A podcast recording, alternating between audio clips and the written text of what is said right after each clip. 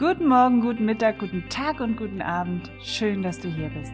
Ich bin Yvonne, die Patchwork-Mama, und dieser Podcast ist für dich, wenn du in einer Patchwork-Familie lebst. Er steckt voller Erfahrungen, Inspirationen und Ideen, die dein Patchwork-Familienleben leichter machen sollen. Ich wünsche dir viel Spaß. Diese Folge ist vor allem für euch Väter da draußen. Ich habe mit Carsten von No gesprochen. Carsten ist Berater und Coach für Väter und ich habe ihn gefragt, was brauchen Kinder von ihren Vätern? Vor allem dann, wenn sie von ihnen getrennt leben, wenn sie sie nur am Wochenende sehen oder vielleicht auch das Wechselmodell. Und aus diesem Interview, das ich mit äh, Carsten geführt habe, sind drei Teile entstanden.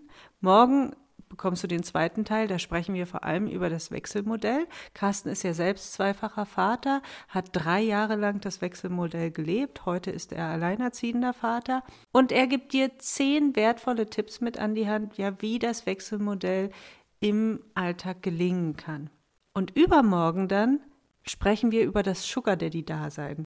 Denn gerade wenn man die Kinder nur am Wochenende sieht, dann läuft man ja so ein bisschen Gefahr, zum Sugar Daddy zu mutieren und darüber sprechen wir dann übermorgen. So, und jetzt wünsche ich dir viel Spaß mit dem ersten Teil. Was brauchen Kinder von ihren Vätern, vor allem dann, wenn sie von ihnen getrennt leben? Viel Spaß!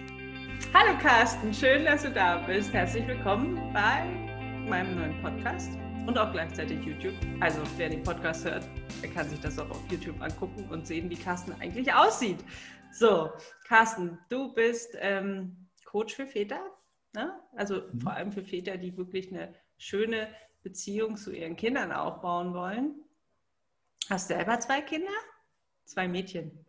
Und lebst Nein. im. Bitte? Jungen, jungen Mädchen. Oh Gott, ich dachte immer zwei Mädchen. Äh, junge Mädchen. Gesehen, wo wir uns das erste Mal gesehen haben, da hatten die beide gleich lange Haare. Da hast du wahrscheinlich das so ein bisschen. Wahrscheinlich habe ich das dann abgestempelt als Mädchen, Mädchen. Ähm, und lebst das Wechselmodell. Seit wie vielen Jahren jetzt schon? Wir haben drei Jahre Wechselmodell gefahren. Jetzt haben wir das allerdings im Oktober ein bisschen geändert. Ich bin technisch gesehen alleinerziehend, habe die Kinder von Sonntag bis Freitag. Mhm. Das ist nochmal was, was, äh, was Besonderes, glaube ich. Und ja. Einiges anstrengender, als ich das äh, mir so vorgestellt habe.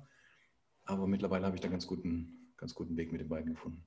Mhm, mhm. Ja, du bist sowieso, ich meine, Wechselmodell ist ja, ist ja ein Modell, was nicht so häufig gelebt wird, immer noch sehr stark das Residenzmodell gelebt, wo die Kinder nach der Trennung bei der Mutter sind. Ähm, und, ähm, aber der Fall, den du jetzt hast, der ist auch eher ganz selten. Das stimmt, ja. Also von, von daher ja ideal als Vätercoach. Da steige ich mal mit der ersten Frage ein. Was, was denkst du, was brauchen Kinder von ihren Vätern? Ich glaube, das kann man natürlich pauschal beantworten, in gewisser Weise muss man aber nicht. Es gibt, glaube ich, da sehr individuelle Sachen, die die Kinder von ihren Vätern brauchen und die auch Väter in der Lage sind, überhaupt zu geben. Ähm, also das kommt natürlich auch auf das Alter an. Ne? Mhm. Wenn wir ganz, von ganz jungen Kindern sprechen, dann ist es viel körperliche Nähe, auch ähm, viel ähm, Aufmerksamkeit über die essentiellen Bedürfnisse, die da sind. Mhm. pauschal würde ich sagen, dass Kinder auch von ihren Vätern sowas wie eine emotionale Offenheit brauchen, eine Erreichbarkeit, eine Echtheit, auch in dem, wie sie sich geben. Ne? Also dass das, was sie, was sie sagen, dann irgendwie auch zu dem passt, was, was, Kinder, was Kinder fühlen in der Situation. Mhm. mhm. Was ich ganz wichtig finde, ist, dass auch Väter in der Lage sind, äh, auch heftige Gefühle mal auszuhalten. Ne? Das, was also, meinst du damit, heftige Gefühle auszuhalten? Also wenn sie jetzt ähm, die heftigen Gefühle der Kinder aushalten. Ja, genau. Ne? Mhm. Dass sie, wenn, wenn die jetzt weinen oder dass sie, wenn sie wütend werden, ausrasten oder sowas, dass das ähm, Väter auch damit umgehen können und nicht irgendwelche Vermeidungsstrategien fahren oder sowas, sodass die Kinder wissen, sie sind auch in solchen Momenten bei ihren Vätern gut aufge, aufgehoben. Was sind denn solche Vermeidungsstrategien? Weiß ich nicht, ganz schnelle Belohnungen hier, komm. Ah ja, ja, ja. Das, was Mütter auch machen. Hier du was zu trinken, zu essen. Genau, mach dein Fern komm, ich mach das Fernsehen an, jetzt äh, hör mal auf mit Weinen oder sowas. Mhm. Ähm, oder eben dann sofort eigentlich das, was vielleicht gerade artikulierter Wille ist, ähm, umsetzen, was ja, ja. vielleicht mal was anderes wäre. Das halte ich ähm, meistens nicht sonderlich hilfreich, habe ich bestimmt auch schon mal gemacht. Und machen die meisten ist nichts, nichts Tragisches, aber gerade wenn einem wichtig ist, wirklich eine, eine, eine echte Beziehung aufzubauen, dann ist das nicht unbedingt hilfreich. Ja. Weil man stellt sich ja dann dem Konflikt nicht, dem eigentlichen. Genau, und das, was eigentlich gelernt wird voneinander, ist diese, diese Art der Konditionierung. Ne? Wenn ich das und das mache, dann bekomme ich irgendwie das und das. Und wenn das nicht ist, dann fällt unter Umständen das gewünschte Verhalten weg, was, wie man das immer so schön sagt. Mhm, und das mhm. ist dann vielleicht nicht unbedingt das, was wir auch als Väter wollen. Mhm, mhm, mhm. und ähm, also was, was ich glaube ich gerade im Trennungs- und Patchwork-Kontext noch wichtig finde, was, was Kinder von ihren Vätern brauchen, ist Verlässlichkeit.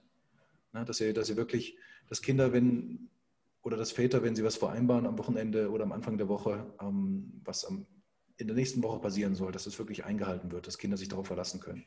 Wenn ein Termin ausgemacht wurde zum, zum Telefonieren zwischendurch, dass, dass das verlässlich ist, dass die Väter auch erreichbar sind zwischendurch, wenn irgendwas ist und vielleicht auch die Rahmenbedingungen oder die, die Mutter das erlaubt in dem Moment. Also dass da wirklich eine, eine kontinuierliche Beziehung gelebt werden kann. Das ist, glaube ich, wichtig. Und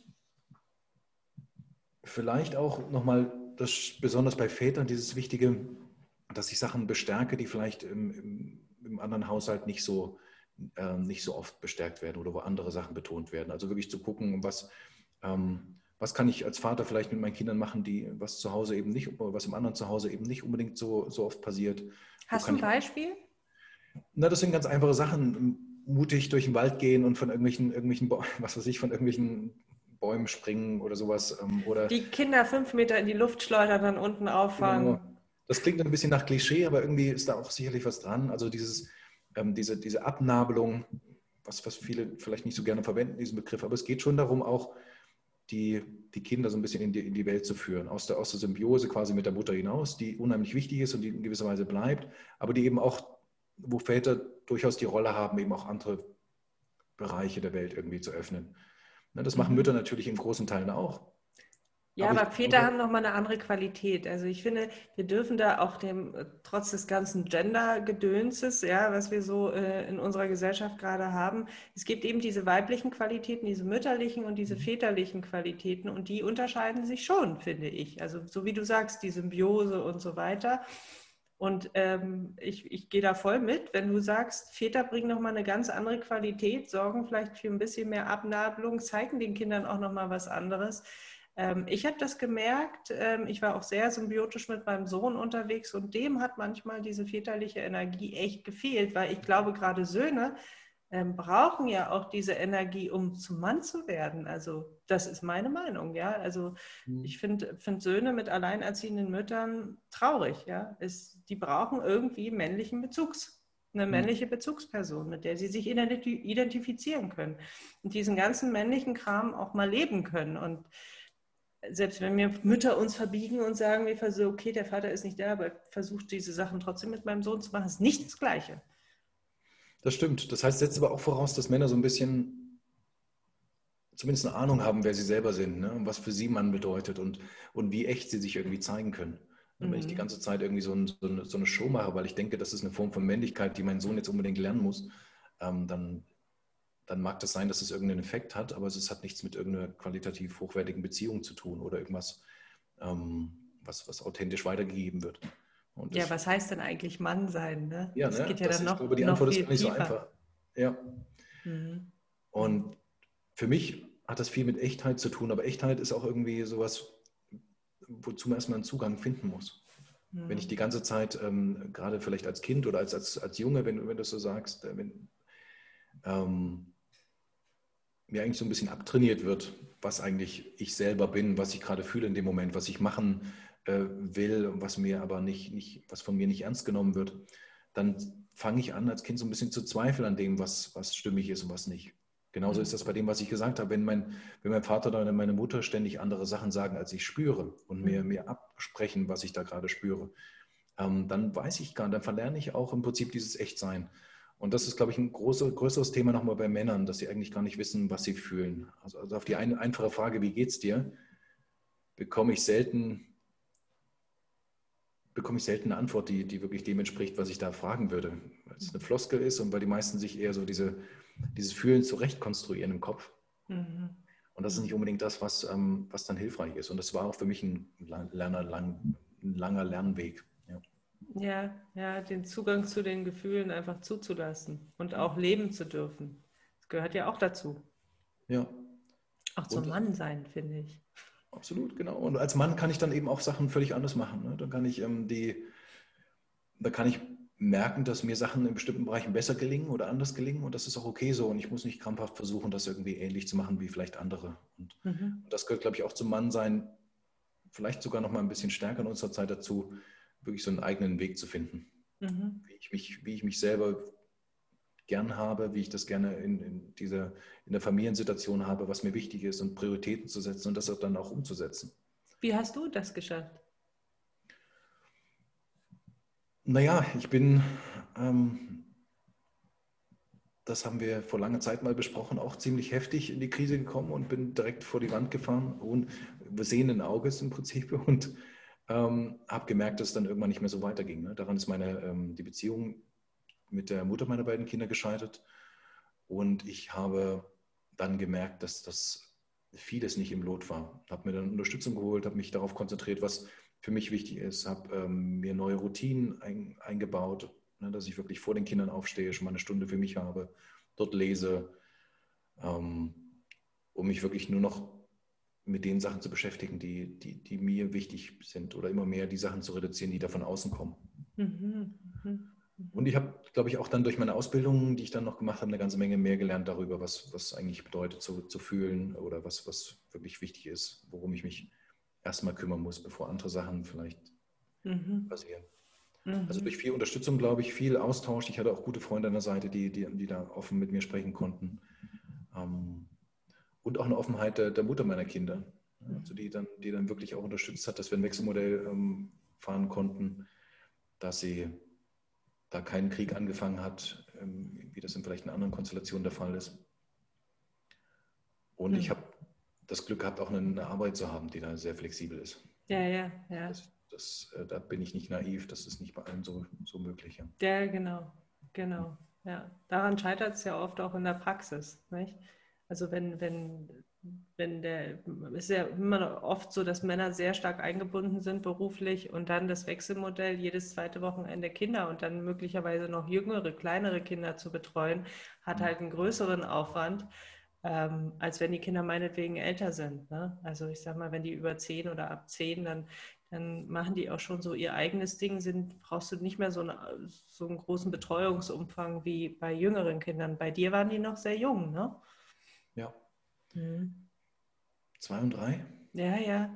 Ja. ja, ja. Vielleicht, ein, vielleicht ein bisschen älter, so genau müsste, müsste ich jetzt mal nochmal nachrechnen. Mhm. Die waren mhm. sehr jung. Mhm. Wir haben aber den Übergang, glaube ich, ganz gut hinbekommen. Wir haben so eine Art Trennungsberatung auch gehabt, dass wir viele Sachen erstmal gut klären konnten. Mhm. Wir, haben, wir haben sehr nah beieinander gewohnt. Das heißt, die, ähm, es war dann auch möglich, dass wir uns mal, wenn wirklich was Akutes war, fünf Minuten, in fünf Minuten sehen konnten.